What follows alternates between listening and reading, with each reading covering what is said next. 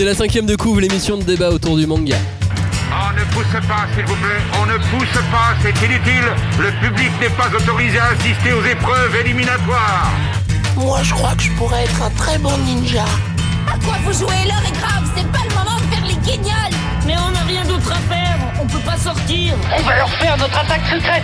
L'attaque de la Tour Eiffel, ils vont rien comprendre. Et il faudra aussi parler des dessins animés, notamment des dessins animés japonais qui sont exécrables, quoi, qui sont terribles. Oh, les bâtards. Oh, this you crazy mother Bonjour à tous, bonjour, bonjour et bienvenue dans la cinquième de couvre, l'émission de débat autour du manga. On a reconduit le nouveau format que vous avez plébiscité. Oui, vous l'avez plébiscité, l'émission libre où chacun vient avec euh, ses idées, ses envies, ses amours, ses emmerdes aussi, comme aurait pu le dire euh, Charles Aznavour à ma place. La prochaine fois, je, je citerai Yves Montand, promis. Bref, nous avons. euh, oui, nous avons tous moins de 80 ans, sachez-le. Euh, lui, il a des pulsions. Enfin, euh, j'espère qu'il essaiera pas de nous manger, de, de nous dévorer et qu'il est d'ores et déjà rassasié. C'est Flavien. Ça va, Flavien? Ouais, ça va. Je vais essayer de ne pas tousser aujourd'hui. Oui, ne tousse pas, s'il te plaît. J'allais te demander quel est ton film de vampire préféré? Mon film de vampire préféré, je crois que ce serait Cry Baby. Ok. Et je me souviens même pas de ce film. Pas non plus. Et il n'est pas les stats, mais il est un esthète. Il n'est pas Blade, mais il se balade souvent. Il n'est pas Batman, puisqu'il est Robin. Salut Robin Salut à vous. Quel T'as un, fi-. T'as un film de vampire pré- préféré toi aussi? Euh, je dirais une nuit en enfer. Eh oui, c'est vrai. On aurait pu dire entretien avec un vampire, mais il est quand même moins fun. publicité. Est moins fun. Ouais. lesbian vampire killer, qui Et, est quand même euh, beaucoup plus fun aussi. Ouais, et j'avais vu, euh, j'ai vu récemment Thirst, qui est un film coréen de Ah oui. vampire très très intéressant. Pas, pas, j'ai- pas, euh, pas parfait, mais, mais pas mal. Moins fun que lesbian vampire Moins killer. fun, ouais.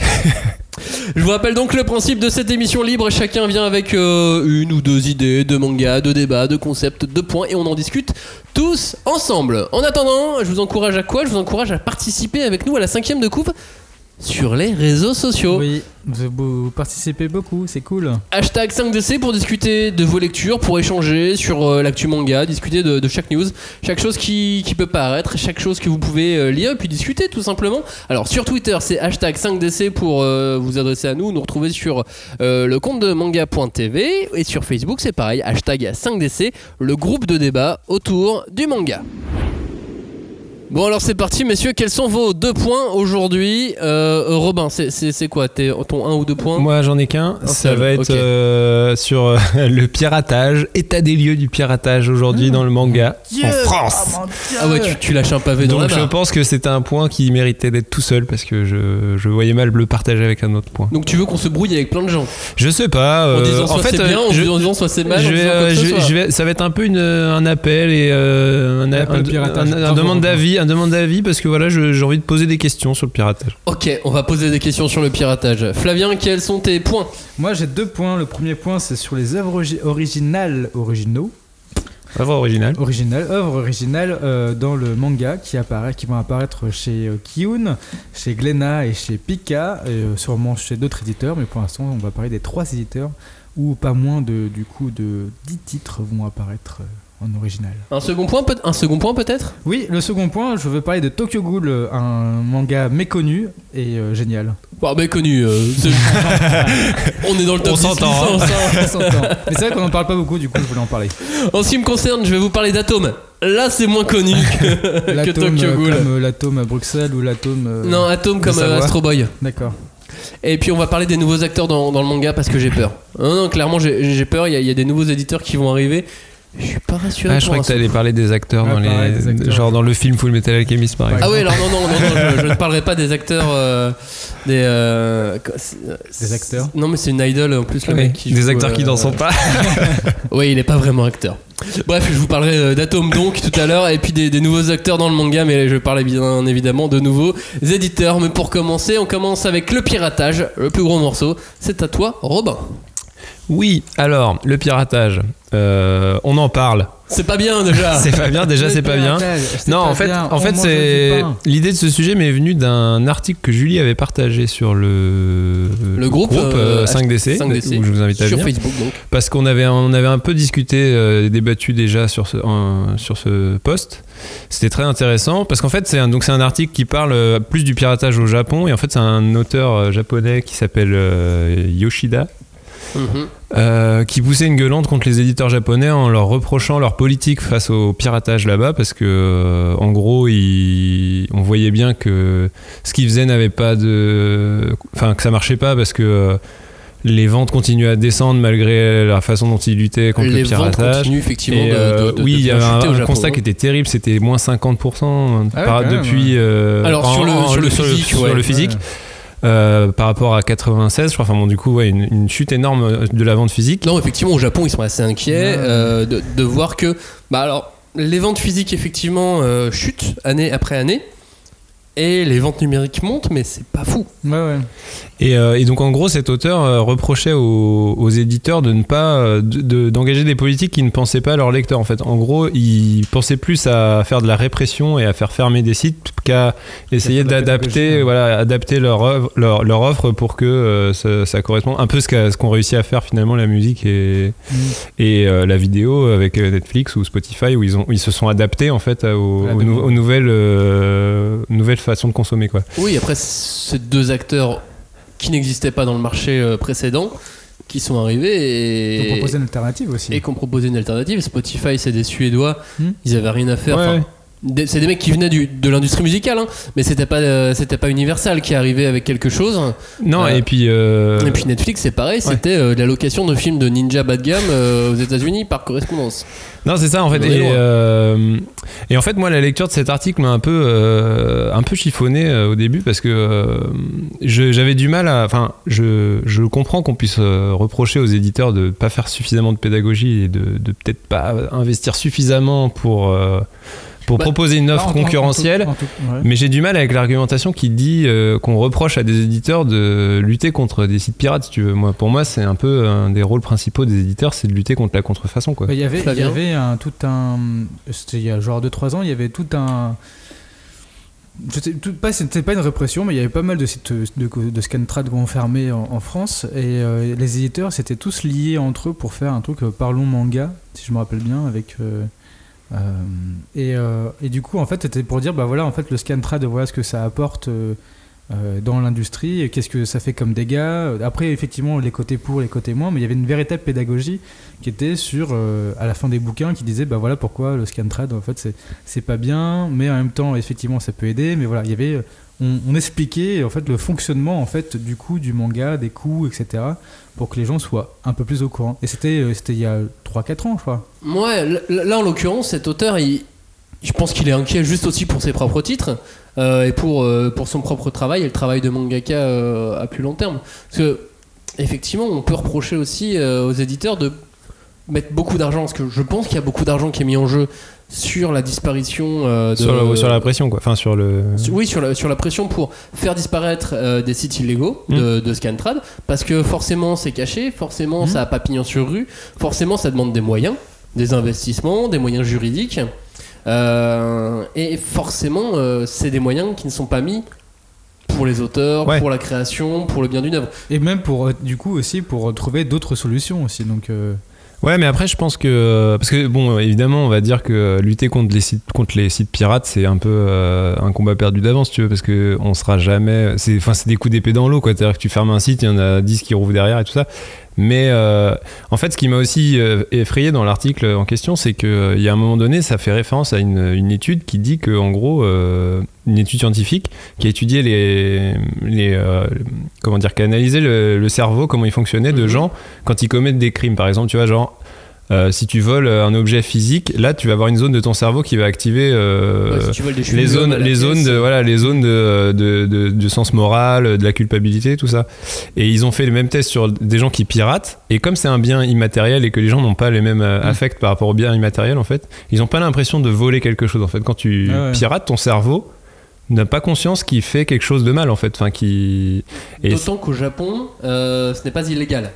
Oui, mais en fait, euh, en soi, en France, ce qui est illégal, il y a une loi qui est passée il n'y a pas longtemps, euh, c'est de relayer un, un site pirate. Mais par contre, l'hébergeur qui, qui, euh, qui héberge des œuvres piratées, lui, normalement, ne peut pas euh, être, être euh, mis en cause. euh, Parce que c'est pas son parce que c'est pas, en fait, il peut, on considère qu'il n'est pas euh, responsable de tout ce qui est mis. euh, Enfin, après, j'ai pas les, les termes techniques, mais je sais que ce qui est, en tout cas, euh, répréhensible, c'est de relayer Genre par exemple sur un forum, tu mets un lien vers un site pirate. Là, Là, tu, peux, là tu illégal. peux être euh, considéré comme. Par contre, lire des, lire des œuvres piratées sur un site euh, comme Bah, ça, c'est pas. Adobe peut éventuellement te, te rattraper. Alors- Alors attends, juste. Donc sur le Japon, lire quelque chose qu'on a piraté, c'est pas illégal. Mais euh, faire euh, Pirate Bay au Japon, c'est illégal. Oui, oui, voilà. Mais euh, et du coup, en fait, je pense qu'il y a aussi un travail de pédagogie. Il faut aussi quand même, parce qu'on est, on est là en train de dire qu'il faut que les, les éditeurs s'adaptent aux lecteurs. Mais il y a un moment donné, il faut aussi faire de la pédagogie auprès des ça, lecteurs, ouais. comme tu disais. euh, Il faut quand même expliquer aux lecteurs Mais que. Mais euh, Pour moi, ça a été fait euh, il y a longtemps, mais ça- après, ça a été. euh, on en parle plus trop, quoi. Maintenant, il n'y a plus. euh, il y a plus ce- cet engouement euh, comme il y avait à l'époque, de dire bah voilà au- à chaque lecteur, ok c'est fatigant et tout, mais voilà ce que ça fait le scantrad, voilà pourquoi c'est pas bien. euh, Bah, Kazé le fait encore à la fin de, de ses mangas, normalement. hein. Normalement, mais je. Il y, a, il y a des pages à la fin qui l'expliquent. Ouais, Alors effectivement, on la lit Et dans- pas, on l'ignore mais, peut-être. mais, ouais, mais, mais- et en fait, pour moi, il faut pas qu'un seul éditeur- le fasse, il faut que quand même tous les éditeurs le fassent et, le même. Et, euh, et ouais, quand on avait débattu là sur euh, Facebook, il y avait un- une personne qui nous avait dit qu'elle avait vu un commentaire sur euh, la page de Kazé, je crois, je sais plus, Mhm. qui, où carrément, ça, donc ça devait être une personne relativement jeune qui a dit ça, je pense, mais la, la personne se demandait encore pourquoi, euh, quel intérêt ça avait encore d'acheter des mangas aujourd'hui, tu vois? Genre, cette personne-là devait lire que du scantrad, tu vois, Ouais. et dire, et franchement, ben, là, je me dis, il y, a un vrai- il y a un vrai problème, quoi. C'est, il faut aussi éduquer euh, toute une génération, parce que nous, on est une génération qui avons vu l'offre pirate arriver, donc Ouais. je pense que nous, on fait partie de, de gens qui ont conscience que c'est.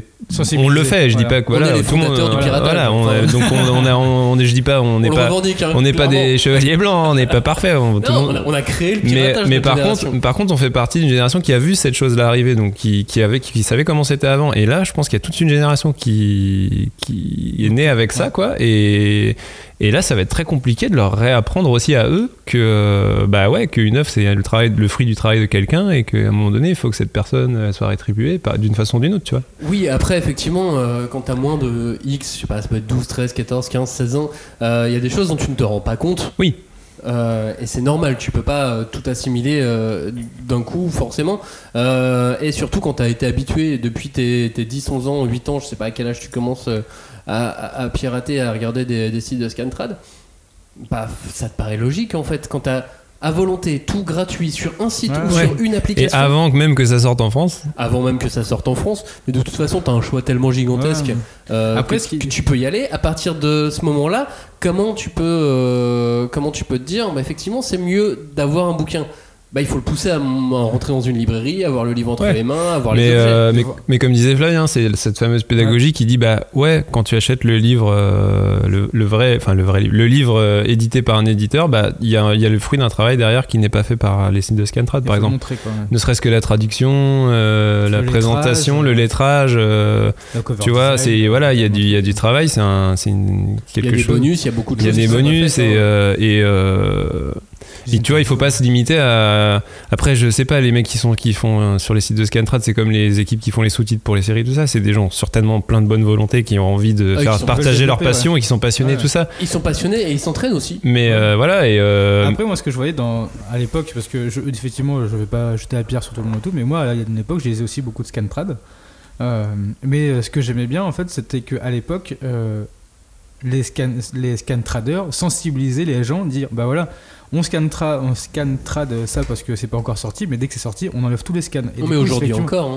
tous les scans étaient partis et, il y avait- et en tout cas ils essaient de faire un, un effort pédagogique aussi de Mhm. leur côté euh, de dire bah voilà attendez euh, on fait ça aussi mais il faut quand même rémunérer l'auteur et tout après il y a- il y a des scan traders qui faisaient euh, ok on s'en fout on s'en balèque mais t'en as certains qui disaient bah voilà on fait juste ça parce que euh, on, on veut démocratiser le truc bon après euh, c'est un débat Les teams de Scantrad aujourd'hui continuent de le faire. hein. Et puis de toute façon, ils reçoivent aussi des avertissements Ouais. des éditeurs français qui, eux, passent du temps Oui. à essayer de. Bah, leur- Ouais, après, euh, je pense qu'en France, il y a aussi un truc, c'est que, euh, bon, là, on est en train d'avoir un débat intellectuel sur ce qu'est le piratage et tout ça, mais c'est vrai qu'au final, je pense pas que ça représente un manque à gagner euh, énorme pour des éditeurs de livres, en tout cas, enfin, en tout cas de bande dessinée. euh, donc, c'est peut-être aussi pour ça que nous, on prend pas de problème à bras le corps en se disant, bah tiens, on va. Tu vois, je pense que la, la musique ou la vidéo, eux, ils étaient vraiment, euh, tu vois, au pied du mur, ils ont dit, bon, bah là, faut qu'on réagisse parce que. Bah, c'est surtout qu'il y a deux choses. Déjà, pour la musique, tu prends l'œuvre brute, t'as pas de travail à refaire dessus, de Ouais. traduction, etc.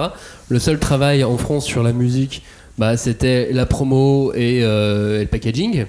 À partir du moment où t'avais l'encodage un... aussi hein, quand même qui Bah, Ouais, la, la qualité, la qualité son n'est pas la même, donc il y a aussi, c'est aussi un travail, tu vois. Ouais, il y avait, il y avait, il y avait déjà des. Non, il y a Ouais. pas, c'est pas remasterisé pour la France. Hein. Ouais, mais il y a quand même un c'est le même d'échantillonnage, etc. Tu vois, je veux dire, par exemple. Ouais, mais non, il- ouais. Il, faisait quasiment le même euh, Ouais, mais, euh, sur, euh, sur, le, sur, le, sur les sites pirates à l'époque, il n'y avait pas de souci, hein, tu, tu l'avais. De toute façon, aujourd'hui, on écoute euh, ça sur Deezer ou sur Spotify. Sur Deezer, d'ailleurs, vous pouvez retrouver l'émission 5DC. Euh, Deezer qui était un site pirate à la base, Qui était un Enfin, qui était euh, une plateforme. Ça a, ça a été récupéré et ça a été. Enfin. Euh, Tu confonds pas avec un autre Non, il y avait eu, en fait, il y a eu plusieurs euh, sites comme ça. Il y avait eu Groove Shark qui avait été fermé, mais Deezer à la base, c'était pas du tout un, c'était pas du tout une plateforme légale au tout départ. Ah, je croyais. moi, je Et, euh, et ça a été- qui est devenu aussi comme ça. Ouais, et ça a été euh, un peu à la manière, tu sais, des hackers qui bossent pour la CIA après. C'est le truc genre, il y a un super, une super plateforme de, de, de diffusion de musique qui marche super bien. Bon, bah, en fait, ça a été récupéré par, par l'industrie du disque pour en faire quelque chose de. Mais quoi qu'il en soit, c'est pas de, de haute Ouais. qualité. Hein. euh, Ouais. le- le- la qualité sonore sur, Non. euh, sur Deezer ou sur Spo- Spotify, c'est pas, c'est pas à un part, à truc part de pour le malade. podcast sur Deezer.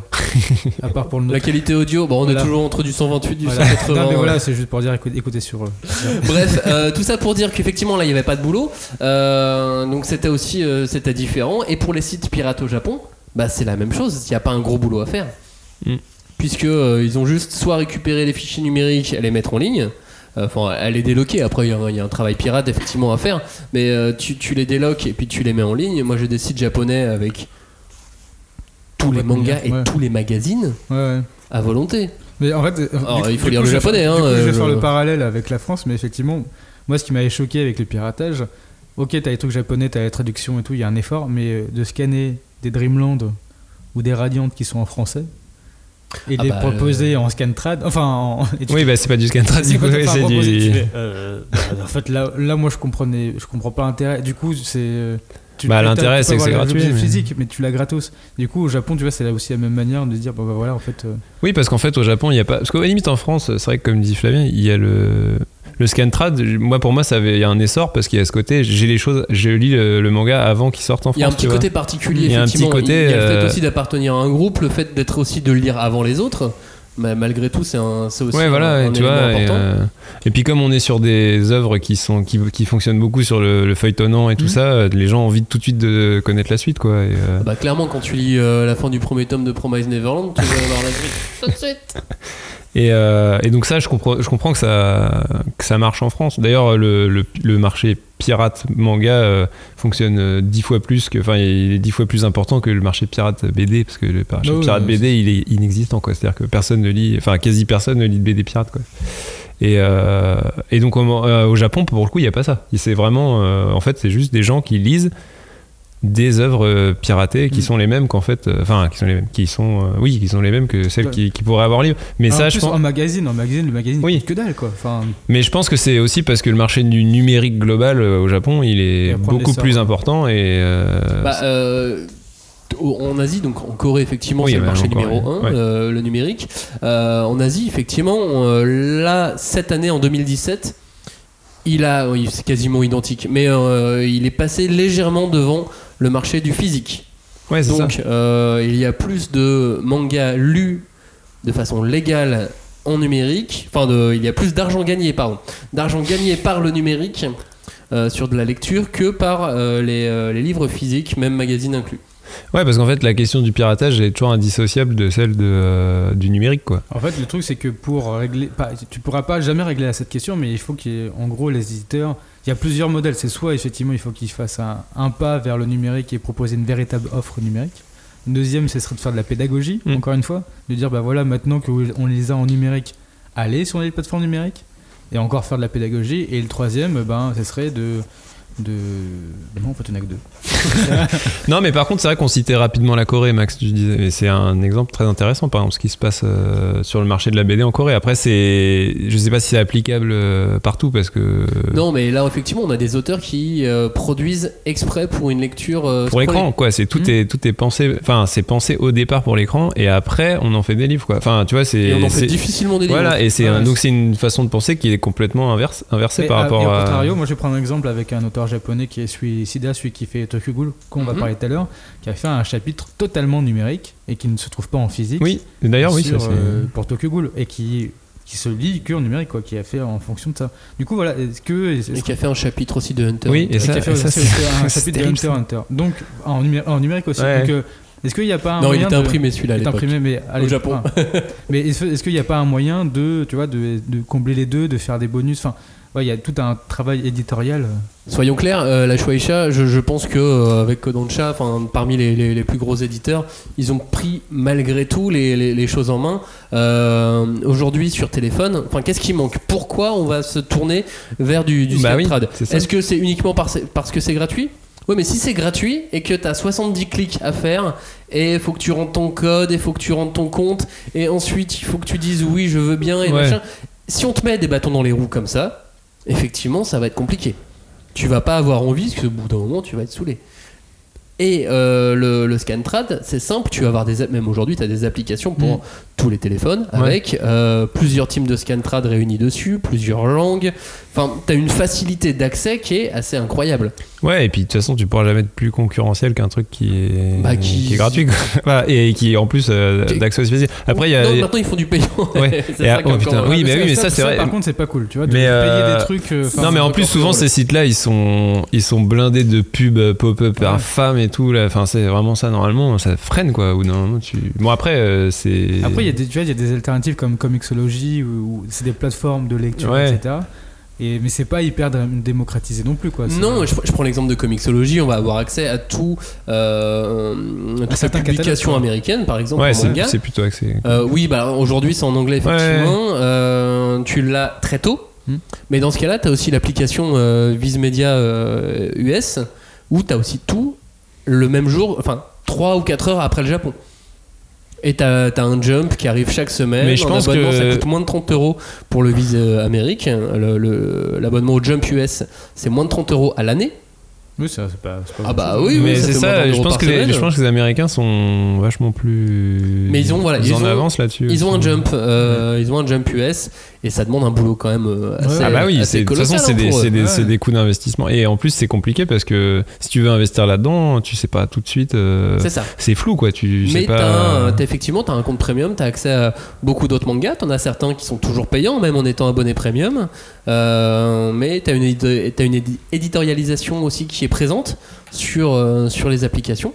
Euh, donc on va on va te pêcher la magie à des moments, à d'autres on va on Hmm, va a pousser ouais. d'autres sous-thématiques. Enfin tout est Ouais, éditorialisé. bah ouais, c'est ça. Il y a, il y a un vrai service. En fait, c'est un média. Enfin, je veux dire, c'est. Oh oui, c'est un média et c'est marketé, il y a de la Ouais. communication, attention. Bah, hein, comme les de trucs de- des choses. hein, Comme mais- les sites, de, les plateformes de webtoon coréens, euh, ça marche comme ça. hein. C'est des, c'est des vraies plateformes éditorialisées. C'est du Yahoo en fait la même également, Oui, voilà. Et Dailytoon en France essayé à son échelle de le faire aussi. C'est ça, il y, a des- il y a un programme qui est, euh, qui est régulier sur Dailytoon. Le lundi, t'as tel, euh, t'as tel euh, webcomic, le mardi, t'en as un autre, et ainsi de suite.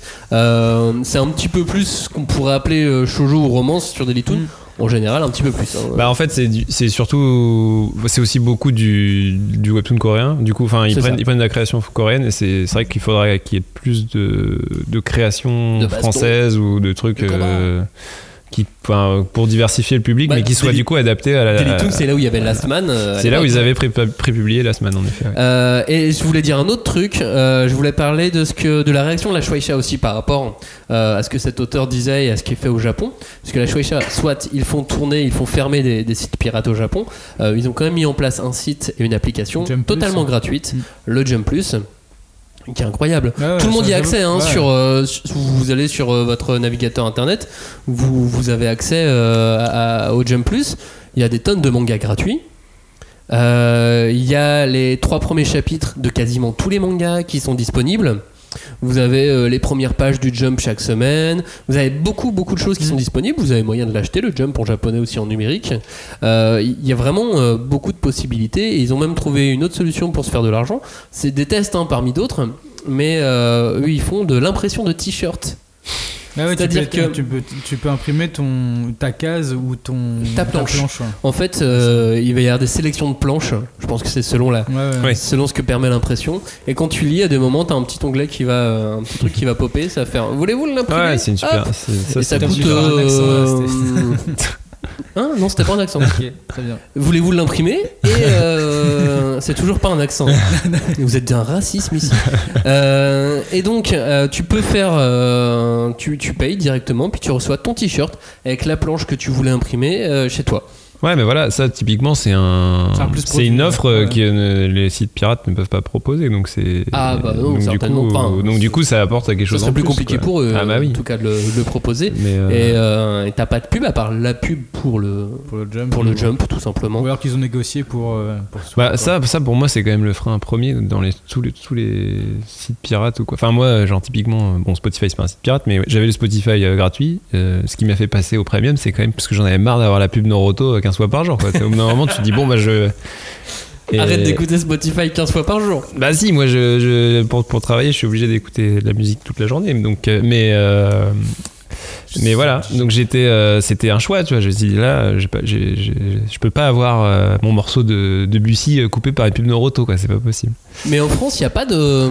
Il y a, y Isneo qui existe y en numérique. ouais. Ouais, mais Euh, je crois qu'Hachette a un portail aussi. Ouais. Mais il y a des trucs qui sont sur Isneo aussi. Il y a Ouais. Télétoon. ouais, mais enfin le numérique en France, c'est quand même. Je- a- je trouve pas ça et, du- Et Ouais, la c'est- euh, France, mais il n'y a pas grand chose non plus. Bah, en fait, je, je- je pense, j'ai l'impression, de l'extérieur, on a juste l'impression que les éditeurs s'en foutent. Bah parce que Est-ce ouais. qu'ils sont- alors, est-ce qu'ils s'en foutent ou alors ils veulent pas le mettre d'argent dessus? Ils savent pas encore comment en mettre fait, l'argent dessus. en fait, je pense qu'il c'est- ça part d'un constat aussi. Si tu veux le marché du numérique aujourd'hui, euh, c'est euh, c'est vraiment Et- extrêmement faible, quoi. Donc c'est pas, c'est- tu- mais ouais, mais il y ça peut pas pousser à, dé- à Mais en développer. France, on n'a euh, pas non plus de. Enfin, sur les portables et tout, je trouve ça un peu dur de lire du manga. Et t'as pas non plus de tablettes dans les tablettes euh, de, de lecture, euh, genre les Kobo, et etc. Tu peux, tu peux lire des livres normal, mais des livres, des mangas, etc. Tu vois, c'est pas développé non plus pour faire de la BD ou du. Tu dis une manga. énorme bêtise. Hein. Bah, euh, Non, je t'assure qu'il y a des cobos, elles sont faites pour. Tu peux, euh, en fait, euh, t'as des, euh, des tablettes de, de lecture qui vont euh, totalement s'adapter au format de ta planche et qui vont l'enregistrer. Euh, t'as énormément de choses qui sont facilitées comme ça pour, pour lire le manga ou la bande Je pense dessinée. qu'en enfin, en tout cas, notamment au niveau du manga, il y a aussi un souci d'accès au, au fond. Quoi. Enfin, il y, a, il y a quand même beaucoup de choses qui sont pas accessibles, Ah oui. notamment chez Isneo, chez plein de gros éditeurs de manga. Il y a plein de mangas qui sont pas accessibles. Alors que, typiquement, c'est vrai que là, tu te dis, t'es es vraiment dans un cas de figure où c'est intéressant le numérique, parce que si t'as pas envie de te fader les. à ranger dans ta bibliothèque tous les tomes de, de One Piece, c'est- tu vois, t'es. Bah, en fait, tout dépend des lectures. Moi, je Voilà. sais que j'a- j'adore lire sur, euh, sur plateforme mobile. alors que moi je déteste. Mais, euh, j'ai vraiment aucun souci avec ça et je pense que du coup toute la génération qui est habituée au, au Scantrad, eux ils ont aucun problème à lire sur, euh, sur plateforme mobile et, euh, et forcément eux il leur faut quelque chose de pratique, Mm, mm. de rapide et d'efficace et c'est surtout où ils peuvent tout trouver. Aujourd'hui euh, il y, a des- il y a des mangas qui sont en rupture. Là ça arrive hein, Ouais, parce voilà, que ça se ouais. vend pas beaucoup. Est-ce que Euh, ce serait pas l'efficace de les mettre du coup en numérique ouais? bah, il faut qu'ils rachètent les droits et les éditeurs. Euh, je, je sais que Soleil travaille justement pour, euh, pour que Doro et Doro soient disponibles en numérique. C'est une réponse parce que euh, effectivement Doro et Doro c'est un très bon manga mais qui ne se vend pas. Hein, vous- Il doit y avoir 400, 500 acheteurs euh, en France euh, grand maximum et bah, forcément une fois que c'est épuisé à réimprimer, tu peux pas en réimprimer 100. Tu dois en réimprimer un certain nombre à chaque fois. Oui, Et donc ils il peuvent pas des économies Bah, d'échelle. ouais, voilà, donc ils peuvent pas tout réimprimer non-stop. Donc il y a souvent des ruptures sur ce manga.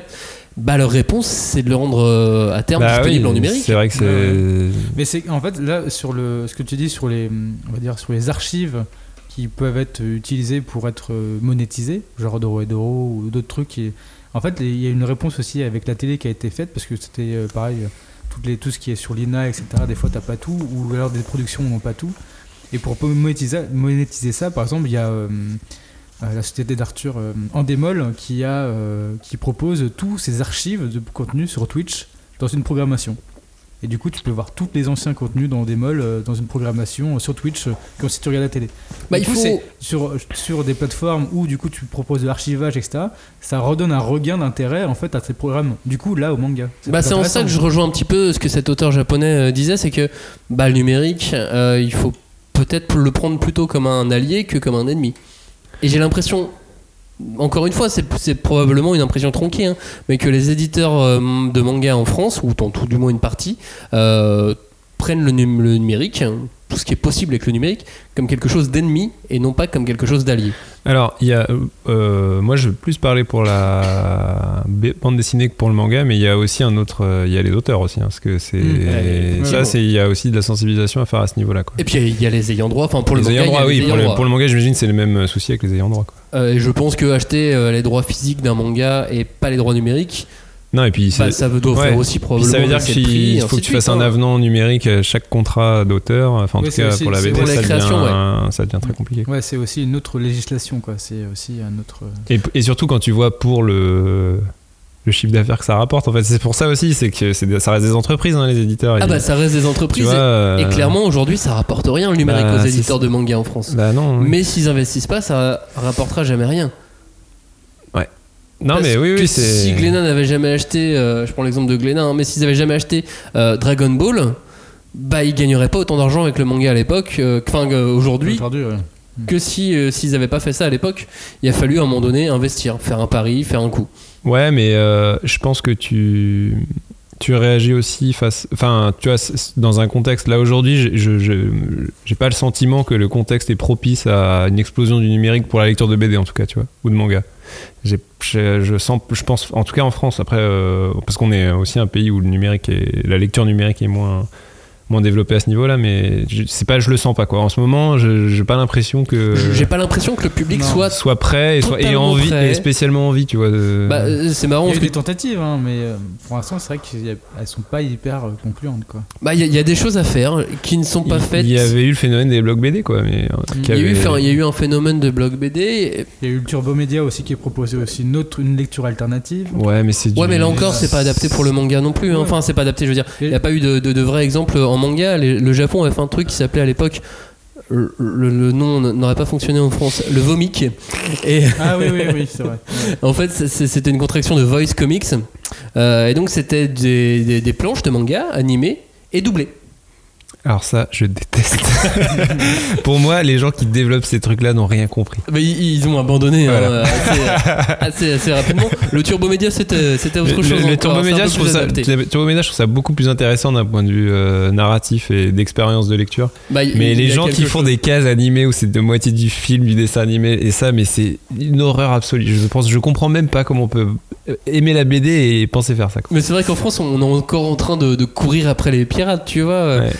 T'as- Tu, tu me disais que tu avais eu des chiffres, des choses sur, euh, sur Adobe. Ah oui, sur euh, oui, parce que j'ai- une amie juriste qui m'a qui a eu une formation sur euh, le piratage et donc elle a eu notamment des chiffres sur Adobe qui sont assez incroyables. Quand, enfin, du coup, on, on- on en vient à se demander vraiment à quoi sert cette, euh, cet organisme. instance, ouais. Parce que alors, donc je vais vous citer. Attention, ça fait beaucoup de chiffres, mais Prenez donc- des notes. donc Soyez depuis, prêts. depuis de- de- qu'Adobe existe, alors ces chiffres datent du 31 décembre 2017, donc c'est assez récent.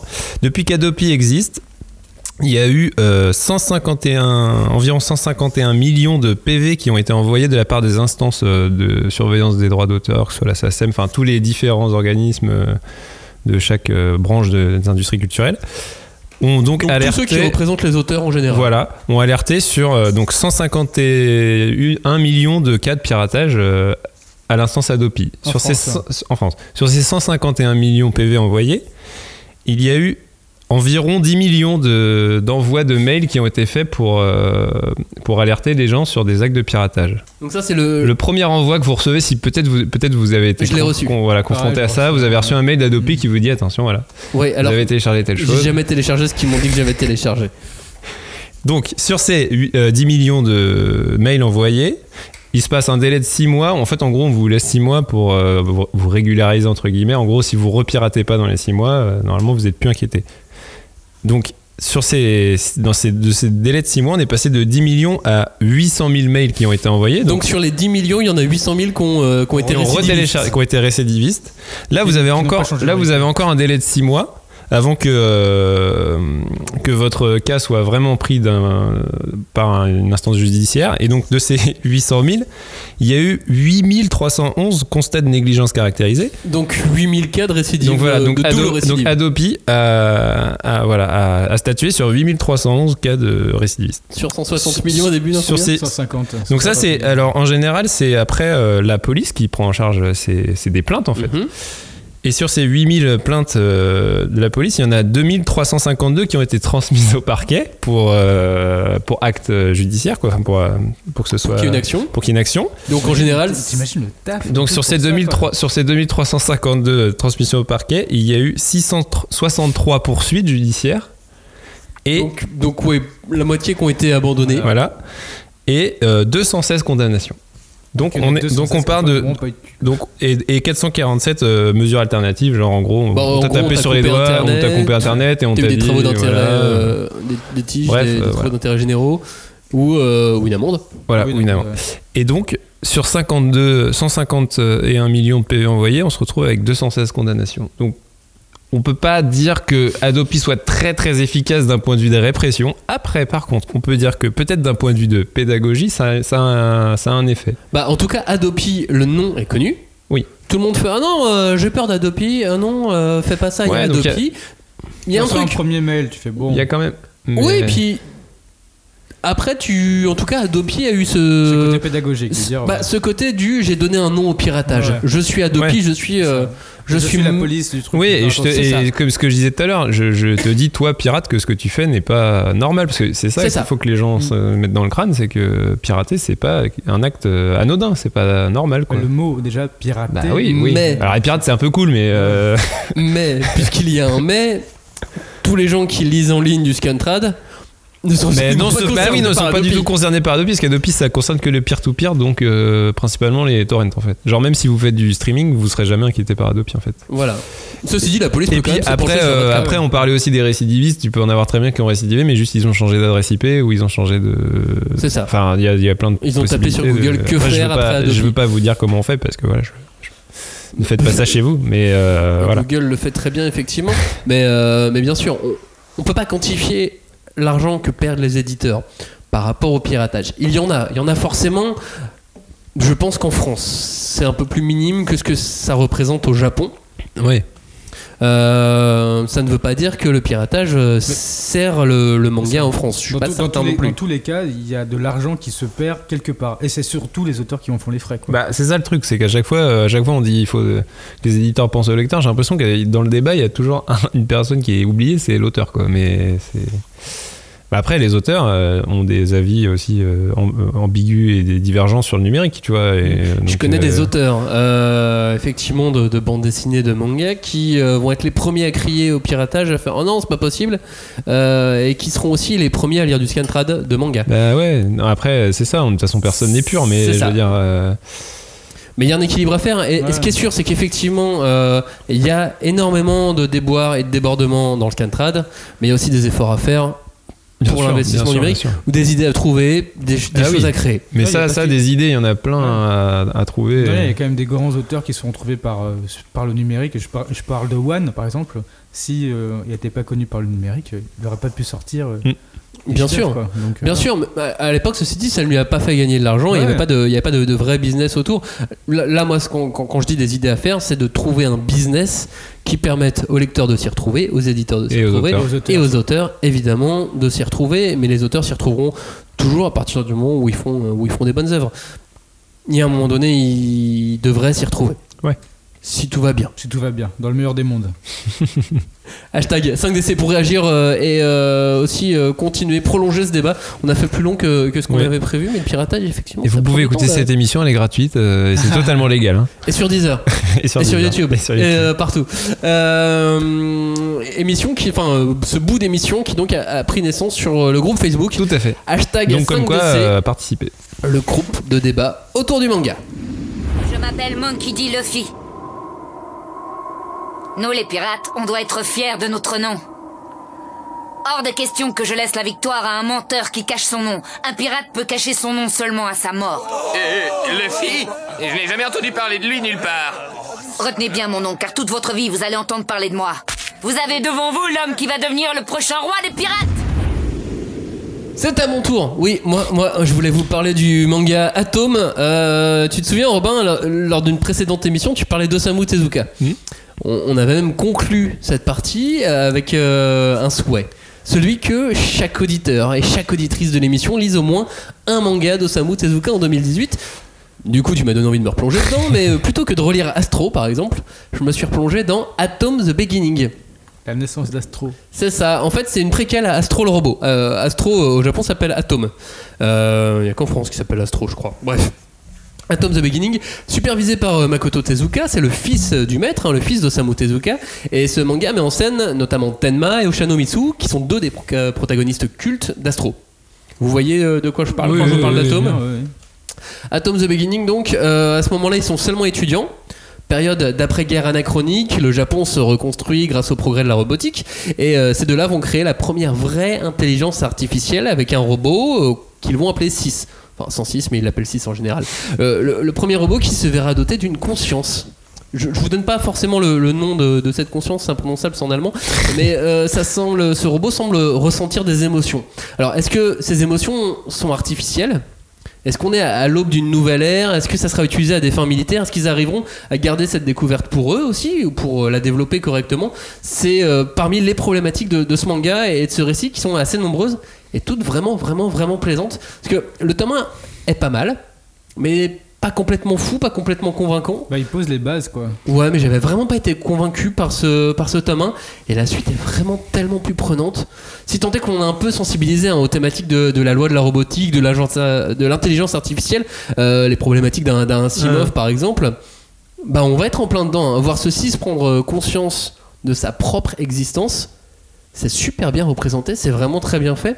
Euh, il sait qu'il est un robot, mais c'est fait de manière euh, moderne. Il, il s'éveille, on voit, on, Ouais. on voit qu'il s'éveille et il se pose des questions.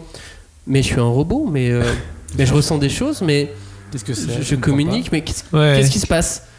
Et, euh, et avec des codes aujourd'hui. Bref, je suis voilà, je, suis- je Et, suis très fan de ce euh, est-ce que- Dis-moi. dans quelle mesure ça se base sur euh, l'œuvre de Tezuka? Je veux dire, c'est vraiment une, C'est vraiment le euh, préquel, une hein. extrapolation de. dire, Ça se base pas sur des écrits que Tezuka ça se base pas sur des écrits. On va dire que euh, le fils qui a tout lu Hmm. supervise. Je pense que le, le- le scénariste aussi a, a tout lu. Et, et scénariste, le scénariste, c'est, euh, il avait fait un manga qui était appelé Tetsuan Birdie. Je sais pas si vous vous souvenez, c'est sorti au début des années 2000, je crois, au milieu des années 2000 euh, en France. Euh, et non, ça c'est une création totale. D'accord. Un peu comme ce qu'avait pu faire. Non, remarque, euh, j'avais pas, pas parlé de Herbert, le fils de Frank Herbert qui fait Dune. Ah oui, Euh, mais je crois que lui, ça se base quand même pas mal sur des manuscrits de son père. je crois que c'était des traces qu'il avait plus ou moins réinterprétées. ouais, ouais. coécrit avec je sais plus qui. Mais euh, non, non, ce- celui-là est vraiment étonnant en fait. Parce qu'on on- on est sur un premier tome très, très basique. Et puis, toute cette partie où on, on la ressent à peine dans le premier tome. Et on se dit vraiment que ça va être un, juste un manga d'aventure avec un, avec un robot. Juste un manga euh, qui est là pour faire vivre la, la mémoire de Tezuka, mais je- pas du tout. Ouais. En plus, avec un petit côté rétro au dessin. Ouais, c'est ça, j'allais dire, je, je feuilletais tout à l'heure. euh, il y a ce que- c'est très sympa, on, on- on sent une espèce de touche quand même rétro, bah, serait voilà, l'héritage Tezuka, mais euh, avec quand même des, du modernisme aussi. Quoi, je Ouais, veux mais c'est aussi intéressant de voir les deux personnages, les pro- deux protagonistes aussi qu'on voit dans Astro. En Des- étant Des années avant. des années avant et comment ils sont un peu farfelus et Mm. comment ils, ils designent leur, leur pourquoi ils veulent faire un robot avec une intelligence artificielle les questions qui se posent etc et je trouve ça hyper aussi intéressant de dire bah ils ont eu une jeunesse on voit leur jeunesse et Ouais. comment ils sont aussi euh, flingués le cerveau et en même temps hyper intelligents pour créer une, une intelligence artificielle quoi Comme quoi, même après plutôt de Wazawa, l'œuvre de- l'œuvre même de Tezuka n'a pas fini de- d'inspirer des créateurs. C'est ça, et, et surtout ils veulent pas faire un robot avec une intelligence artificielle exactement pour, euh, pour les mêmes raisons. Euh, je vous lis deux, deux planches du... du euh, attention Ah. il va lire des Est-ce qu'il planches faut qu'on fasse des effets spéciaux avec la. Non, faites Avec pas la d'effets voix. spéciaux, je vais même couper des bouts dans, dans la planche, je pense. Euh, du, du tome 3. Euh, donc ils, ils discutent tous les deux, hein, Tenma et Oshanomitsu. Euh, et l'un dit à l'autre, ne me dis pas que tu étudies l'intelligence artificielle dans le but de te faire des amis. C'est complètement idiot ça. Bah si, aujourd'hui les hommes euh, sont trop gonflés d'orgueil, ils ont besoin de se trouver face à des formes de vie dont l'intelligence n'est pas humaine. L'autre répond, bah ça je veux bien l'entendre, mais ton raisonnement ne doit pas aboutir au concept de faire un ami. Ah ouais, toi, pourquoi tu veux faire un robot? Qu'est-ce que tu cherches à développer? Moi ce que je veux, bah c'est faire un dieu évidemment. Un dieu? Mais c'est la première fois que j'entends ça. Me dis pas que tu t'es, tu t'es lancé juste parce que tu voulais faire un ami, non, tu voulais faire la même chose que moi. Une vraie forme de vie qui transcende l'homme, en d'autres termes, un dieu. J'aime bien cette petite. Bah, euh, c'est ce- intéressant, ce ouais, parce qu'il y a déjà, rien que dans ce dialogue, euh, toutes les problématiques que la robotique pose et intellectuelle et que que, Asimov, que. Asimov a posé et que pourquoi tu veux créer pourquoi tu veux créer en fait finalement? C'est ça. toujours la Est-ce que question de la tu veux création juste quoi. te créer un esclave? Est-ce que tu et voilà, et eux veulent absolument pas créer des esclaves, ça c'est le reste de, de l'humanité en fait, hein, en Mm. gros. Et, euh, et l'un veut faire un ami, l'autre veut, veut faire un robot dieu. En tout cas, à chaque fois, ils veulent forcément lui donner une conscience, sans en avoir eux-mêmes conscience de la conscience qu'il est en train d'avoir. Oula Ça s'appelle l'éveil. hein. Euh, bref, je vous encourage quand même à ouvrir le bouquin. En attendant, euh, bah voilà, Atom, ça va donc au-delà. Toutes les thématiques modernes, et même plus que modernes d'aujourd'hui, sont, sont, sont traitées. Euh, puis la robotique au Japon, euh, Oui, c'est d'actu. c'est un petit peu important. Euh, au Japon, on en arrive au tome 8 du manga. En France, les 4 premiers sont sortis, le 5 va arriver. Euh, Qu'est-ce que vous voulez savoir d'autre C'est en- Euh, c'est prévu on sait non Ou on sait c'est- pas. non On ne sait pas, dessiné par euh, Tetsuro Kasahara, le scénariste est donc Yuki Masami, il cite toujours euh, Osamu Tezuka au scénario. Ouais. ouais. Et puis euh, bah voilà, je, ne peux que encourager à, à- Ah, ça donne ça donne à envie. lire ce manga, à lire Atom. 4 tomes pour l'instant en France. Et ne vous fiez pas au premier, malheureusement. C'est je suis toujours un peu déçu de, de dire ça. Ouais. Non, mais De, conseiller un commence- manga en, en- en disant non, faut pas se fier au premier tome. Mais vraiment, faut pas s'y fier quoi. Non, mais il y a certains mangas qui sont comme ça. Tu... Le premier est bof bof et le deuxième, tu fais ah ouais, cool. Mais c'est comme ça. Mais il y a choisir, plein, ouais. dans plein de cas, euh, The Wire, ma série préférée de tous les temps. Euh, si vous regardez que les premiers épisodes, vous allez dire mais c'est chiant, on s'emmerde et tout. Et il faut pousser. Non, toujours, ça, il faut toujours il faut euh, découvrir encore plus de choses. laisser les chances. Bah oui, forcément. Mais, euh, mais non, voilà, ce, ce- euh, puis ce que je disais, c'est que sur ce côté rétro, euh, quand on a par exemple plus de 30 ans, qu'on en a marre de voir tous ces dessins ronds, Oui. etc., bah, ça fait du bien d'avoir une nouvelle histoire avec un dessin old school. Mhm. Ce- voilà, ça ri- rien de plus fantastique que ça à dire euh, sur le sujet du dessin. Euh, puis ça a été adapté en animé. Je suis pas fan moi de l'animé, mais euh, il a, Je sais il a pas. beaucoup de succès. Et puis c'est disponible sur les plateformes françaises. Atom, euh, je ne peux que vous le conseiller. Et la suite, c'est avec toi, Flavien, Ouais. euh, et tes créations originales. Oui, tu voulais, ça. ça. fait un mois et demi, je pense que tu me dis. Ouais, je veux parler ouais, des, des créations, créations originales, originales. du manga en Parce France. que ça fait, hip- ça fait assez longtemps qu'on n'a pas vu de création originale euh, en France. Mais là, en plus, euh, ça arrive souvent une fois par année. euh, L'année dernière, il y a- l'année dernière, il y avait un truc qui était sorti avec Glénat sur un du shoujo. Quelques années auparavant, il y avait encore un autre truc euh, directement euh, du Japon. Oh, Il y a Ankama qui en fait aussi, euh, aussi, de manière régulière. Mais euh, Il y a toujours Radiant, a toujours Dreamland, Radiant, euh, Dreamland. Mais ça, ça faisait longtemps qu'il n'y avait pas. Kana avec Booksters et Kana, Saving Pity, par Bookster, exemple. Saving Pity, mais c'était euh, à chaque fois un peu au compte-goutte. C'était un par année. euh, voilà, c'était, ça arrivait comme ça, quoi. Sauf que là, cette année, il y en a quand même aux alentours de. il y en a 5 créations originales qui vont sortir chez Glénat. Et en comptant, il y en a 1, 2, 3, 4, 5. Il y en a encore 5 chez Kiyun. 5 nouvelles. 5 nouvelles euh, créations originales qui arrivent chez euh, Kiyun. Du coup, on en est à 10, plus une qui arrive chez Pika. Enfin, il y en a quand même 11 d'un coup en une année. Je trouve ça énorme. Je trouve que c'est hyper cool d'avoir des créations qui, euh, qui arrivent par. euh, Par wagon entier. Par Ouais, c'est ça. entier. Oui, c'est là, c'est une vague là. Ouais, Bah, c'est une, une vague. déferlante même. déferlante. Et, Moi, euh, ce qui me fait peur de, de, de voir 11 créations françaises arriver. Enfin, 11 c'est pas- créations. ouais, création. hein, c'est- Ouais, c'est des créations. Donc il y a aussi des auteurs Alors, en japonais fait, en dans, gros, ils- dans dans, la- l'idée. dans la création, il y a, il y, a des- il y a des auteurs japonais qui sont directement signés euh, par des éditeurs euh, français. Euh, par exemple, là, je prends le cas de, de. Euh, il y en a euh, au moins 5 ou 6 qui sont euh, purement japonais. Et euh, chez euh, Glénat, euh, il y en a aussi. euh, là, c'est français, quoi. Donc, euh, Mais du coup, moi, ce qui me fait peur, vraiment, en voyant autant de, de créations, bah, c'est qu'il va y avoir du déchet. Et il va y avoir eu des déchets, mais moi je trouve ça aussi intéressant de tenter le coup. Voilà, on tente, les éditeurs n'ont pas assez tenté le coup euh, de dire bon bah voilà, on, est, on, on y va, on y va à flot, et en même temps, euh, je trouve que ça met aussi un enjeu aussi pour les auteurs de dire bah voilà, on peut être, on peut être édité, on peut. euh, Non, mais ils le sont depuis longtemps. ils le sont, ils le sont, mais en même temps voilà, c'est. Et il n'y avait pas eu.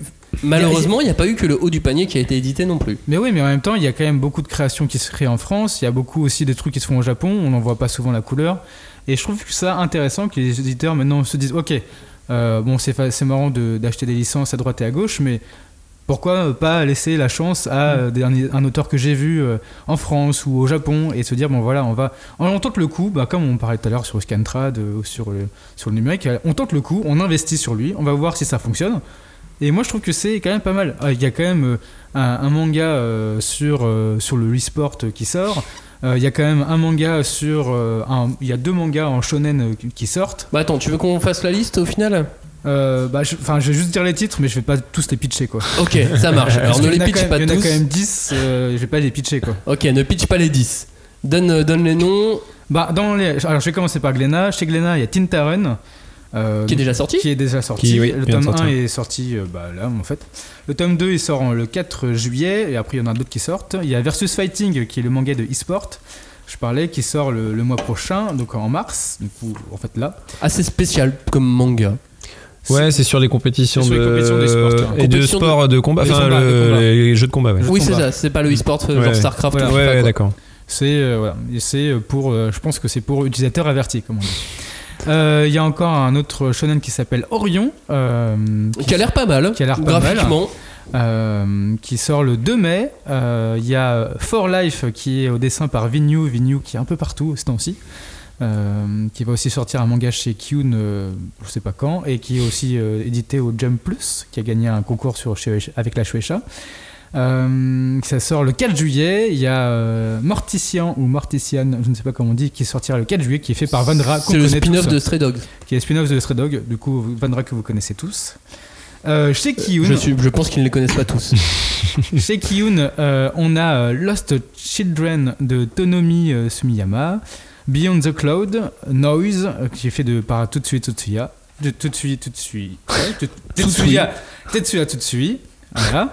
Euh, Il y a Sous un ciel nouveau et Momo, le messager du soleil, dont l'auteur viendra à- au Livre Paris. Donc euh, vous pouvez rencontrer. L'auteur sera à Livre Paris, mais euh, Momo et le Messager du Soleil, c'est du, c'est du manga pour enfants. hein. C'est ce qu'on appelle du kids. du Kodomo au Japon, Ouais. du, du- du kids dans beaucoup de pays du monde. Euh, c'est tout en couleur et c'est tout mignon. Et c'est tout mignon. Et Noise, le nouveau Tsutsui, il a l'air mais tellement bien Eh oui. encore. Et euh, chez Pika, euh, il y a Everdark qui est dessiné par euh, Romain Lemaire, le cousin de Renault, qui était euh, assistant en fait sur. euh, Pendant 4-5 ans, il était 4-5 ans. l'assistant en fait sur Le- tous les débuts de Renault Le Maire Voilà. sur Dreamland. Et du coup, maintenant, il sort son propre manga euh, chez, chez Pika. Et la, bah, la couve, en tout cas, on l'avait. On en parlait justement ouais. sur, sur le groupe Facebook. Sur le groupe, ouais. Hashtag 5DC, Et le groupe de débat autour du manga. Assez chouette, ouais. Enfin, Moi, je suis, je ouais. assez conquis Ouais, par ouais. euh, ce visuel, pro- en plus un visuel provisoire de, de cette couve d'Everdark. Euh, j'ai été conquis par le Tsutsui puisque j'ai j'ai pu lire le, le premier chapitre parce qu'il est disponible si vous trouvez ça chez votre libraire Il y a- indépendant. Il y, a un Kiyun Mag un truc qui s'appelle le. Kyun Mag, voilà. En fait, plein de premiers vous avez chapitres. tous les premiers chapitres de toutes les créations originales de Kiyun. Et après, il y a des bouclettes euh, un peu partout, dans les, chez vos libraires aussi, de, euh, des créations originales de, euh, de Glénat. Mais Donc, pour ça, il faut aller en général dans des libraires indépendants. Voilà. Parce Donc, que je euh, pense pas qu'à Cultura, par exemple, ils faisaient tout Ouais. ça ou à la Fnac. Donc si vous êtes intéressé par toutes ces créations originales, honnêtement, moi j'en ai lu quelques-unes. Euh, Il y a du bon comme du moins bon, mais euh, moi je trouve ça quand même intéressant de, euh, de voir que on tente le coup. Ouais, et puis ça apporte euh, finalement de la nouveauté aussi, puisque euh, un auteur français qui se met à faire du manga, forcément, il va pas avoir la même euh, Ouais, mais tu- approche, le même background qu'un auteur japonais, donc ça Ouais, va apporter des choses nouvelles. quoi. Malheureusement, ce que encore beaucoup d'auteurs font, euh, dans, dans ce que je peux voir, je vois pas tout non plus, hein, Mm. euh, mais c'est qu'ils ont tendance à vouloir japoniser, Oui. non pas leurs traits, ça peut être une chose, mais leur récit également. Oui, oui, oui. Euh, Quand je dis japoniser, c'est- pas forcément s'emparer des codes. hein, euh, Les, les codes sont universels, mais les japoniser en, en les plaçant au Japon. Pourquoi placer son histoire au Japon alors qu'on n'y a jamais Ouais, vécu, mais ça, je- alors qu'on n'y est jamais allé Bah, pour certains Là, euh, dans, les histoires que j'ai lues, en tout cas, je, pour l'instant, c'est soit un truc fantastique, Ouais, ou soit le e-sport. Bon là, c'est bah, en le e-sport, c'est même en France. c'est en ouais. France. Ouais. Euh, les autres, après, c'est beaucoup fantastique. Il y en a un qui est plutôt très japonais, euh, si je prends For Life. Mais euh, Ouais, mais ça se Ouais, passe For dans une- Life, ça a l'air totalement what the fuck. Hein, oui, ça a l'air Ouais. totalement the Oui, mais ça se mélange de passe- Survival et de Magical Girl. Voilà, le Ouais, but, mais ça se passe si dans une prenez- convention, genre Ouais. Japan Expo. C'est ça, c'est- ouais. C'est en France, quoi. Et si vous vrai. prenez les pouvoirs de vos cosplays, donc c'est assez. euh, Ouais, le pitch est what sympa. fuck, quoi. Donc, euh, donc, mais voilà, je trouve euh, que, euh, en tout cas, ça vaut le coup d'être remarqué. Ça vaut le coup d'être remarqué, mais moi alors je remarquerais à la limite plus euh, le, le travail euh, avec les auteurs japonais. Parce qu'en fait, il y a tellement d'auteurs au Japon qui n'arrivent pas à travailler Euh, peut-être pour certains qui euh, juste ne sont pas euh, adaptés au système japonais de, de publication.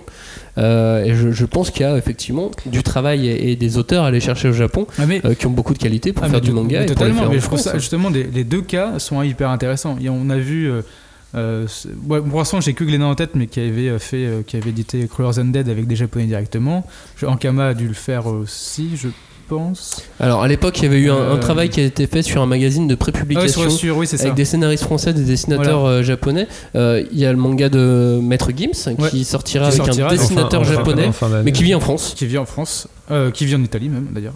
Moi, je crois qu'il vivait en France, moi. Euh, Oui. et, mais euh, j'ai vu quelques planches et c'est quand même pas mal. Donc, Ouais. euh, il y a quand même, on arrive sur un truc où on se dit bon bah voilà, le, le marché japonais c'est pas le seul marché. On peut s'en servir comme vivier, on peut servir aussi du vivier français. Pourquoi pas mélanger les deux et créer des véritables œuvres Ouais. Et voilà. Et puis en plus, euh, ça apporte un nouveau rapport auteur-éditeur qui est intéressant. Si on, s- on travaille pas de la même façon en fait quand Ah bah, on travaille clairement. en direct avec Mhm. des auteurs. Il y, a- il y a un vrai rapport entre l'auteur et l'éditeur. Il y a un retour sur. euh, Puis on parlait de, de piratage et d'éditeurs qui euh, devaient trouver des nouvelles sources de, de revenus. Clairement, avoir un auteur en direct, c'est une source de revenus. Bah oui, parce que c'est une licence Et que tu vas développer. C'est ça, je prends l'exemple tu- de, de, de Kiyun quand ils ont euh, donc décidé de travailler avec Tetsuya Tutsui, Mhm. euh, donc qui a fait euh, beaucoup de mangas, Prophétie, euh, Silent, euh, euh, j'ai oublié le nom. Bah moi j'ai- il y a Man Hall, mais il y a, il y a, euh, Il y a Manol, il y a Doesn't, il y a Reset, euh, voilà. celui avec Poison dedans. Vous allez pas me le retrouver. Poison City. Ah, Poison City, ouais. Poison City, merci beaucoup. Euh, bref, euh, ce qui s'est passé, c'est que euh, l'œuvre s'est aussi ensuite vendue dans le monde entier. Ouais ouais. Après les droits sont allés un peu partout, etc. donc, euh, Adapté en film au Japon Et puis- pour et prophétie aussi, euh, et ainsi de suite. Enfin, ça fait encore d'autres Ouais. revenus et puis ça, ça, ça crée euh, Bah, autre regarde, chose pour la l'auteur. Radiant, Bah par Radiant, exemple. ouais, ça, j'allais parler de Radiant. ouais. Sur Radiant qui va avoir son dessin animé et après là je parle je parle des éditeurs normaux mais il y a aussi on sait que Tsume aussi prépare un manga donc euh, il y a encore un nouvel acteur enfin tu vas en parler tout à l'heure mais euh, Ouais, et encore, je vais pas forcément parler de Tsume parce que ça a pas voilà. été. euh, Enfin, ça a été annoncé sans être annoncé. Mais le- on sait on sait qu'il y aura il y, a- il y aura aussi un nouveau manga une création originale aussi donc voilà je trouve que la, la mouvance elle est plutôt sympa Bah, même Akata hein, l'avait fait avec euh, les torches d'Archilion. Qui Oui. continue encore et encore. J'en reparlerai à l'occasion de, de- de ce manga de Michael Almodovar. Euh, mais effectivement, chacun euh, va, va trouver des, des perles. En France, il y a des très bons dessinateurs. Mmh. Euh, il y a aussi. euh, Il faut falloir bien les driver, quoi. ouais c'est ça truc, il faut, en fait il faut le, le truc c'est qu'il faut bien euh, que l'éditeur fasse un travail d'é- et vraiment Bah ouais, d'éditorialisation c'est ça, quoi, pour le coup. Euh, Ouais, mais sur c'est beaucoup, c'est beaucoup de travail, et donc Ouais. c'est de Ah l'investissement. pas la même chose. hein. C'est de l'investissement de temps, donc c'est de l'investissement d'argent. Il faut ensuite que ça rapporte Hmm. de l'argent, malheureusement. Après, quand tu vois les, les Vanra euh, qui vendent bien, euh, euh, il y a euh, après euh, les Dreamland qui vendent pas mal et tout, bah, les Radiant qui vendent pas mal. C'est aussi, je trouve que ça, tous ces, ces personnes-là, euh, malgré leurs défauts, malgré leur qualité et aussi leur qualité, ils ont amorcé quelque chose dans, Bah, dans le domaine. L'exemple de Vanra, c'est qu'elle s'est aussi euh, engouffrée Elle avait- dans un genre euh, qui n'était pas représenté dans le manga, même au Japon, ou très peu en tout cas. Euh, Ouais, puis elle avait une communauté déjà. Une communauté un peu, avant même d'être Ouais, édité. Euh, euh, Radiant, c'est juste de la qualité pure. Euh, pour City Hall, quand ils sont arrivés, ils sont arrivés avec une proposition aussi différente de, de Mhm. ce qui existait et, euh, et satisfaisante, c'est ça. Ouais. Donc, on, on Ah bah de toute façon, c'est toujours pareil, ça va être les meilleurs qui vont réussir à, Bah, se, ça, ouais. à se, à se Mais créer une autant- c'est pour ça quoi. que Voilà. j'ai toujours un peu peur quand je vois une masse comme ça qui arrive. Bah ouais, mais comme dit Flavien, c'est un, c'est un, un vent nouveau, tu vois. Donc tu vois Mm. ça avec euh, Ouais, le là, regard vent naïf de et la- Sibérie et l'en- sur et- nous. et Et parce que l'enthousiasme. Je connaissais pas ce vent de Sibérie, Et tu vois. l'enthousiasme. Mais c'est bah, l'hiver, pourtant, c'est normal. Ça faisait vraiment très très froid. Mais c'est l'hiver, c'est normal, non? Je sais pas. Alors, euh, l'hiver à moins 20, euh, normalement, on l'a pas souvent. Ouais, mais bon, c'est- on l'a pas souvent. Ouais. J'ai lu, Ah un- ouais, j'ai lu un justement, c'est bien quand il arrive pas. j'ai lu un article comme quoi il faisait plus chaud au Groenland en ce moment que chez nous. C'est pour dire. C'est à moi maintenant. euh, je vais encore, ouais, je vais encore râler en fait. C'est vrai, j'ai beaucoup râlé dans cette émission au final. Non, bah, quand t'as parlé d'Atome, t'as pas râlé. Ah ouais, j'ai pas râlé effectivement. Euh, Là, mais- on parle de Dr. Slump. C'est avec râlé, c'est ouais. Ah, euh, non, j'ai pas râlé sur cette blague non plus. Je voulais revenir en fait sur les- l'arrivée des, des nouveaux éditeurs sur, euh, sur le marché et en fait mon inquiétude elle est liée avec ce que, ce que je disais il y a quelques instants. Du coup on va faire vite mais pour faire simple en fait ces dernières semaines euh, il y a l'éditeur Steinkiss donc déjà des tit- d'éditeurs des détenteurs pardon déjà détenteur des éditions euh, Jungle par exemple qui a annoncé monter un nouveau label avec euh, l'ancien patron des éditions Glénat. Directeur de. Ouais, Ça pas va patron, mais. euh, Oui bah patron le- enfin c'est lui qui dirigeait euh, Directeur éditorial. oui, voilà, il dirigeait les, les- les éditions Glénat Manga, euh, Monsieur toute Glénat, la partie éditoriale. Euh, ça va s'appeler Vega. Ensuite, donc bon, un nouvel éditeur. Euh, ensuite, au salon Magic Monaco qui avait lieu euh, au fin février, il y a une société appelée Shibuya International. C'est la société qui organise le Magic Monaco, qui hein, Shibuya International Cobra. qui détient euh, les droits de Cobra, qui produit le dernier Shenmue, hein, qui Mm. est beaucoup beaucoup attendu pour les fans de jeux vidéo. Bref, d'autres exemples, et ils sont à l'origine donc de la venue du papa de, de Cobra en France. Mm. C'est aussi eux qui le font venir à Japan Expo, et ils s'associent avec l'éditeur de Kiei, Michel Lafon, pour lancer aussi une offre manga. Euh, là, on n'en sait pas beaucoup plus non plus, hein, l'un comme l'autre, mais on sait juste que les, les précédents gagnants du concours, organisé par le, le- le Festival Magic Monaco, un grand concours euh, organisé aussi avec la Shueisha et ainsi de suite. Bref, eux, ils seront publiés. Ils seront publiés Mhm. par, euh, Par par, exemple, Michel Vigneault. Lafon. Par exemple, Vigneault. A priori, il, ça- il- il serait dans, le, dans le lot. Donc de nouveaux acteurs. Euh, tu parlais de Tsume tout à l'heure, Flavien. On, on voit euh, et on vit une surproduction en ce moment dans le manga en France. hein. Il y a énormément de, de sorties, beaucoup trop pour que tous on puisse la suivre. Euh, on voit des mangas effectivement qui font 300, 200, 200, 300 ventes. Et, et on voit une importation et une création de manga en France de plus en plus grosse et ça me fait peur. Alors là, en plus, l'absence d'infos sur ces deux éditeurs me fait aussi un peu peur. Parce que je me dis qu'ils sont peut-être lancés ça sans être vraiment très prêts. C'est pas parce que c'est l'éditeur de Kiei que t'as eu peur aussi ou- Non, non, pas forcément, parce que je suis, je suis pas, je suis pas défavorable à Kiei, euh, contrairement euh, à Johnny à l'époque. Mais C'est euh, vrai. Ah, Oui, en fait, on a- ce qu'on avait dit sur Kiei, c'est qu'il y avait un manque d'éditorialisation en fait du manga. Parce que les, les idées sont plutôt bonnes. Mais alors j'aurais pas un- dit éditorialisation, mais effectivement, il y a, il y a peut-être, euh, il y a- il y aura peut-être un, un peu plus de suivi que, Voilà, un encadrage quoi. qui aurait été euh, mérité sur, euh, sur Kiei et, et encore sur le tome 2 finalement ça, ça Mhm. s'est bien suivi mais euh, l'absence d'infos sur les deux éditeurs me, me fait peur hein, parce que je me dis que peut-être ils vont aussi faire de la licence on n'en sait rien hein, voilà. Non, ça, on sait rien du tout. On sait pas du tout ce qu'ils vont faire. Mais ça me que peur. sur Michel Lafon, on sait que c'est les gagnants du concours euh, Shibuya International. Et Vega, euh, bah, c'est euh, Stéphane euh, Ferrand qui était chez euh, Glénat. Oui, avant, donc qui a euh, priori a quand même un savoir-faire et. oui ce sont, sont des gens qui ont des savoir-faire Michel Lafon ils font très bien les livres euh, Steinkiss ils savent faire les livres enfin c'est voilà ils savent c'est des gens qui savent faire Ouais, des ouais. livres hein, c'est sûr et certain Euh, mais c'est juste que euh, on a déjà trop de mangas en France par rapport à ce qu'on est capable que- de t'as peur lire que ça soit encore plus tombé Bah, dans la après, c'est et- ça, euh, avoir l'offre qu'ils vont proposer, si c'est quelque chose de différent. Bah, euh, à voir si c'est une offre de qualité ou une offre de quantité. Si Mais je, voulais juste euh, signaler ma Ouais. peur. Oui, mais il faut pas avoir peur des nouvelles choses, tu vois. Je, Ouais, je moi, te sens ça- un peu, ouais, je, te, attendu. je te sens un peu voilà craintif. C'est peut-être ça- l'air froid de l'hiver, je je sais pas, il se passe mais moi, quelque je trouve ça aussi intéressant. euh, Pourtant, je suis prêt à lire en numérique. hein. oui, voilà, c'est ça. Ouais. Mais je trouve ça aussi intéressant qu'il y ait justement des, de nouveaux acteurs qui Il arrivent. faut Est-ce que voir ça- le verre à moitié Voilà. plein. Est-ce que ça va faire euh, chambranler Non, oui, chambranler le, le côté des autres. T'as le droit néologisme. les, éditeurs historiques avec une nouvelle offre. Enfin, tu vois, ça peut être aussi intéressant. Qu'est-ce qu'ils vont proposer Voilà. Est-ce que ça va euh, chambouler un peu le truc émulation. Une émulation ou une nouvelle émulation. Voilà. Ou alors ça va se péter la gueule. Ah, je ne, souhaite, je ne souhaite qu'une émulation euh, saine et valable. Je, je la souhaite vraiment Ouais. de tout mon cœur. Euh, je pense pas que ça va arriver. mais je la souhaite. Non, non, vraiment. Mais j'ai, quand même peur que euh, ça soit encore n'importe quoi. Non, mais Oui, On verra. euh, riez, Ouais, ouais. riez, parce que vous le pensez aussi. non, non, mais en fait, je- moi j'attends vraiment de voir ce qui Je va. suis curieux. Ouais, moi. je suis curieux. Je suis curieux de, de savoir ce qui va sortir. Allez, je vais dans votre sens. Soyons curieux. Donc, euh, bah, ça c'était l'info, effectivement, l'arrivée euh, de Vega et euh, de Michel Lafon en manga. On verra ce que ça donne. Flavien, euh, petite virgule, et puis maintenant on parle de Tokyo Ghoul, hein Ouais. Tokyo Ghoul, euh, on parle de vampires. On parle. De... Ouais, alors c'est plus des ghouls que des vampires quand même, parce que ghouls et C'est vampires, c'est entre pas. ouais. Parce qu'en en fait, la, la ghoul elle va manger, alors que le vampire va sucer. Voilà. Ok. Non, mais c'est valable. Donc. euh, Mais il y a quand même un gros côté vampire. il- bah, elle va bouffer, et le vampire il mange pas, et il laisse en vie, alors que la ghoul elle va le bouffer, et le gars il serait pas en vie. Donc. euh, Oui, mais euh, globalement dans Tokyo Ghoul, il y a, il y a une- une- un aspect vampire non négligeable. Bah, non. Bah, Mais je dirais que c'est un peu entre le zombie et le vampire. la Ouais, c'est ça. La goule, c'est plus euh, parce qu'en fait, euh, le vampire, le- la goule, elle peut vivre normalement entre guillemets. Elle, elle aura pas peur du soleil, elle aura pas peur de de, de- de se balader avec les humains, etc. Elle va même les manger après. Et il y en a certains qui veulent pas les manger. Alors, en fait, elle, elle garde le côté hyper humain qu'un vampire n'aura pas forcément. Euh, Oui, mais dans les problématiques du héros, il a les mêmes euh, problématiques Alors, d'être alors- attiré alors, par je- le sang. Que dans, il- que dans Thirst d'ailleurs. Ah, Dans ouais. ce film dont- C'est vrai. dont je parlais, ouais. Bah, en fait, le- alors, pour rappeler l'histoire de, de- de Tokyo Ghoul rapidement, c'est l'histoire de Ken Kaneki, un, un jeune homme euh, de, bien dans son état, euh, qui en fait un jour a un accident, en fait, il voit une goule manger quelque chose, il a un accident, il se prend une poutre dans le, dans le bide, et il se réveille et il devient une goule. Il comprend pas pourquoi. J'aime bien comment tu résumes. Il se prend une poudre dans le bide.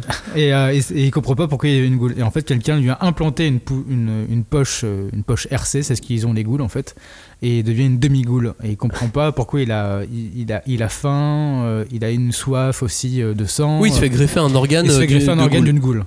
Et euh, parce que les goules en fait ont tout un organe qui, qui permet d'avoir un- une sorte de super pouvoir. Et en fait, c'est une goule qui l'avait attaqué, qui s'est fait écraser aussi par la même poutre. Ouais. Et euh, bah, les urgences sont arrivées, ils ont pas cherché à comprendre. Ils se dit, ah bah un organe, ah bah lui il lui en manque un. Allez hop là. Et en fait, euh, petit à petit, on se rend compte que c'est une machination aussi euh, derrière pour tester euh, si euh, un- on peut mettre des goules dans des humains, etc. Du coup, il y a quand même tout un truc, un, un- tout un pan assez philosophique aussi dans, dans Tokyo Ghoul qui est hyper intéressant.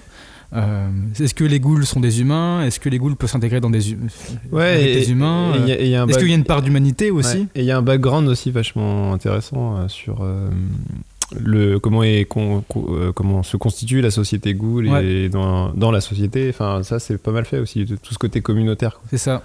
Et euh, il y a aussi, euh, bah, euh, du coup, il y a des chasseurs qui s'appellent les colombes, qui sont un peu les policiers et qui vont aussi, du coup, tuer les ghouls euh, qui enfreignent la loi. et qui Avec vont des manger- armes super cool. Avec des armes super cool aussi, qui sont du coup tirées en fait des ghouls qu'ils ont butés avant. Voilà, est-ce qu'il n'y avait pas une sorte de déshumanisation aussi des ghouls Euh, Enfin, il y a, il y a quand même. Enfin, ce manga, déjà, graphiquement, il est juste incroyable. Ouais. Ce- le gars, il fait Ah ouais, il- c'est de la peinture à chaque la- fois. C'est de la tuerie. ouais. Graphiquement, C'est- c'est un des meilleurs. Enfin, moi, des derniers, dernières séries que j'ai lues, c'est un des trucs les mieux dessinés. Ah, C'est probablement pour ça que c'est Togashi qui lui avait demandé de, de faire le chapitre euh, sur la jeunesse d'Isoka. Ouais.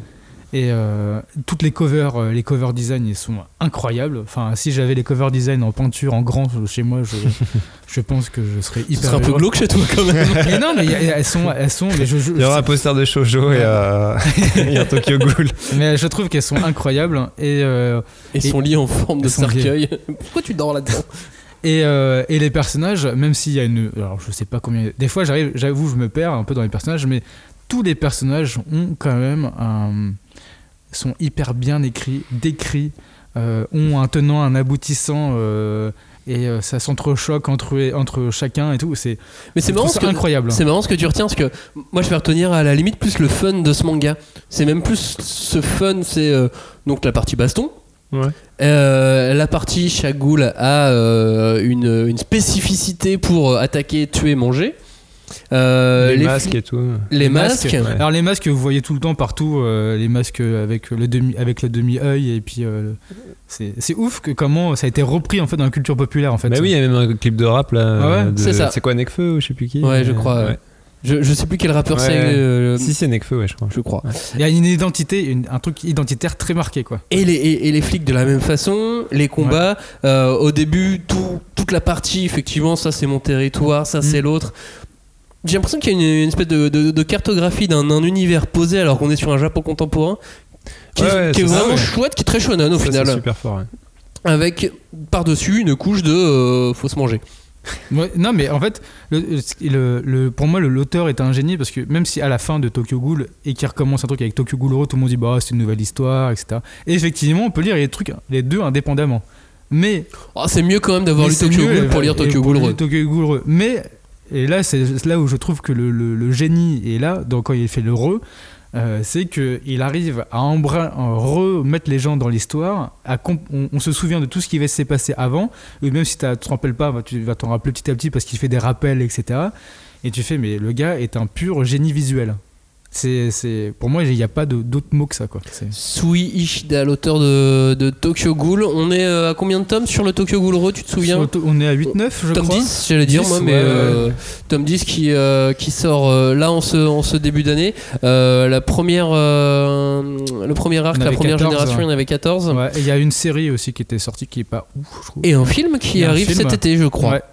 Et euh, euh, regardez aussi, les, y a, il y a- chez Glénat, ils sont sortis aussi des, des covers euh, où il y a que des illustrations Mhm. et qui est incroyable. Et il y a les romans aussi, des romans, romans, qui, ouais. euh, des light novels qui Ouais. sont sortis sur, euh, sur Tokyo Ghoul, Parce euh, fait, qui est assez riche. Et c'est ouais. une façon, euh, Tokyo Ghoul, c'est une des, un des 10 meilleurs mangas qui fonctionne le mieux en France. hein. Ouais, mais c'est fou qu'on. C'est vrai qu'on en parle finalement Peu. peu, en fait. C'est un, un espèce de, de valeur sûre qui est là, mais. Mmh. On le met sous les manteaux, que- tu C'est sais. sûr Ouais. que. Non, mais c'est sûr que derrière, voilà, les Fairy Tail, One Piece et tout, il, il est un petit peu derrière, mais en termes de nouvelles séries, c'est. euh, Ah bah il est dans le top 10. c'est hein. la plus. Ouais, Mais en fait, c'est- ce qui, moi, il m'a.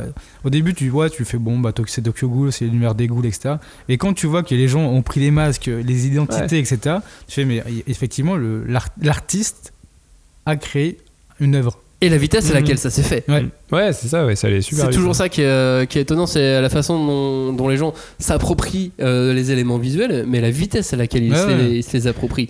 Et c'est à, ça qui est- à qui est laquelle il, re- étonnant. il a recruté aussi les chiffres, c'était incroyable quand tu regardais les, les- les chiffres JFK de, de Tokyo Ghoul, mais à chaque tome ça recrutait de plus en plus, c'était une dynamique, mais ouais, dès, euh, dès le début quoi. JFK qui est le Oui, le- l'organe de le comptage sondage, euh, enfin, des oui, ventes le- en- de livres en France. Ouais. Tokyo Ghoul, Tokyo Ghoul. à lire et à relire pour Flavien. Hashtag 5DC si vous avez lu Tokyo Ghoul et que vous n'avez pas aimé du tout. Bah dites-le nous, dites-nous. Ouais, hein, dites-nous, on par- parlera. Hashtag 5DC aussi si euh, vous avez adoré Tokyo Ghoul et que vous comprenez pas qu'on en parle seulement maintenant. N'hésitez pas non plus. hashtag 5DC sur Twitter, hashtag 5DC le groupe de débat autour du manga sur Facebook. Merci à vous de nous avoir écoutés. Il va falloir finir cette émission. Est-ce que vous avez autre chose à dire, que ce soit sur le piratage, sur Tokyo Ghoul, sur Atom, euh, sur les créations françaises C'est le moment ou jamais de vous taire ou de parler. J'aurais dû le faire dans l'autre sens. Ouais, c'est ça, ouais. Eh bien, ne piratez pas, lisez Atom et lisez Tokyo Ghoul. Et découvrez plein de choses. Oh, vous êtes des magots. Merci à vous de nous avoir écoutés. Et on vous retrouve très bientôt pour une nouvelle émission. À bientôt. Ciao. Salut. Salut